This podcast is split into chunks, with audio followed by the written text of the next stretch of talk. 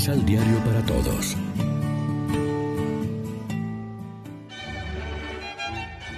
Proclamación del Santo Evangelio de nuestro Señor Jesucristo, según San Mateo.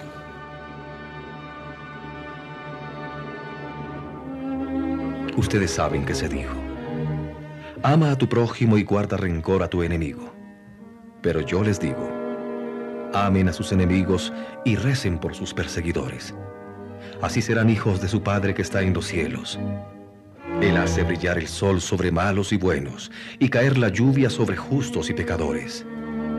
Porque si ustedes aman a los que los aman, ¿qué premio merecen? ¿No obran así también los pecadores?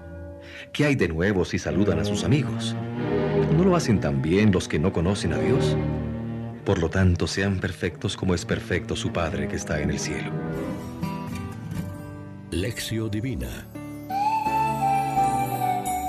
Amigos, ¿qué tal? Hoy es sábado 27 de febrero y a esta hora, como siempre, nos alimentamos con el pan de la palabra. El Evangelio de hoy nos pone delante un ejemplo muy concreto de este estilo de vida que Dios quiere de nosotros. Jesús nos presenta su programa, amar incluso a nuestros enemigos. El modelo esta vez es Dios mismo. Otras veces se presenta a Jesús como el que ha amado de veras esta vez nos propone a su Padre. Dios ama a todos. Hace salir el sol sobre malos y buenos. Manda la lluvia a justos e injustos, porque es Padre de todos. Así tenemos que amar nosotros. Sean perfectos como su Padre Celestial es perfecto. Así serán hijos de su Padre que está en el cielo. En el Evangelio de hoy Jesús cita la antigua ley que decía, amarás a tu prójimo y odiarás a tu enemigo. Este texto no se encuentra tal eh, en el Antiguo Testamento. Se trata más bien de una mentalidad reinante según la cual la gente no veía ningún problema en que una persona odiara a su enemigo. Jesús no está de acuerdo y dice, pero yo les digo, amen a sus enemigos y pidan a los que los persigan. Y expone la motivación, pues si aman a los que los aman, ¿qué recompensa tendrán? Los cobradores de impuestos no hacen eso mismo. Y si no saludan más que a sus hermanos, ¿qué hacen de particular? ¿No hacen eso mismo los gentiles?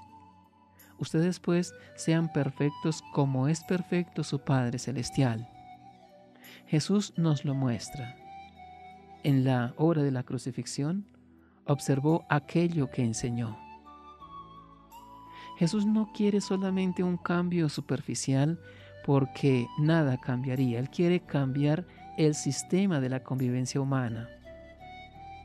La novedad que quiere construir viene de la nueva experiencia que tiene de Dios como Padre lleno de ternura que acoge a todos.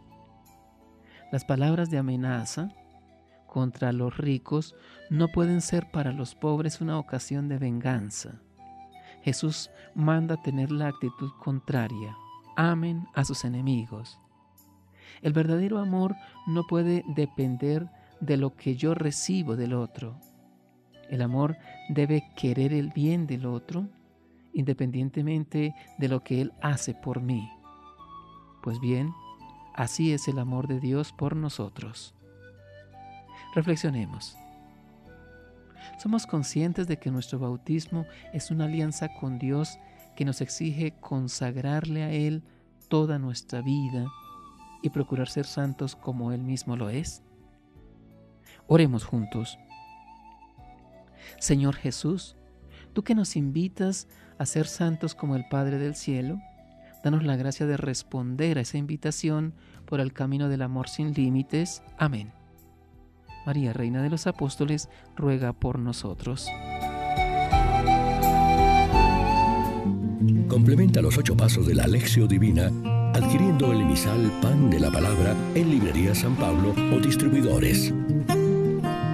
Más información www.sanpablo.co.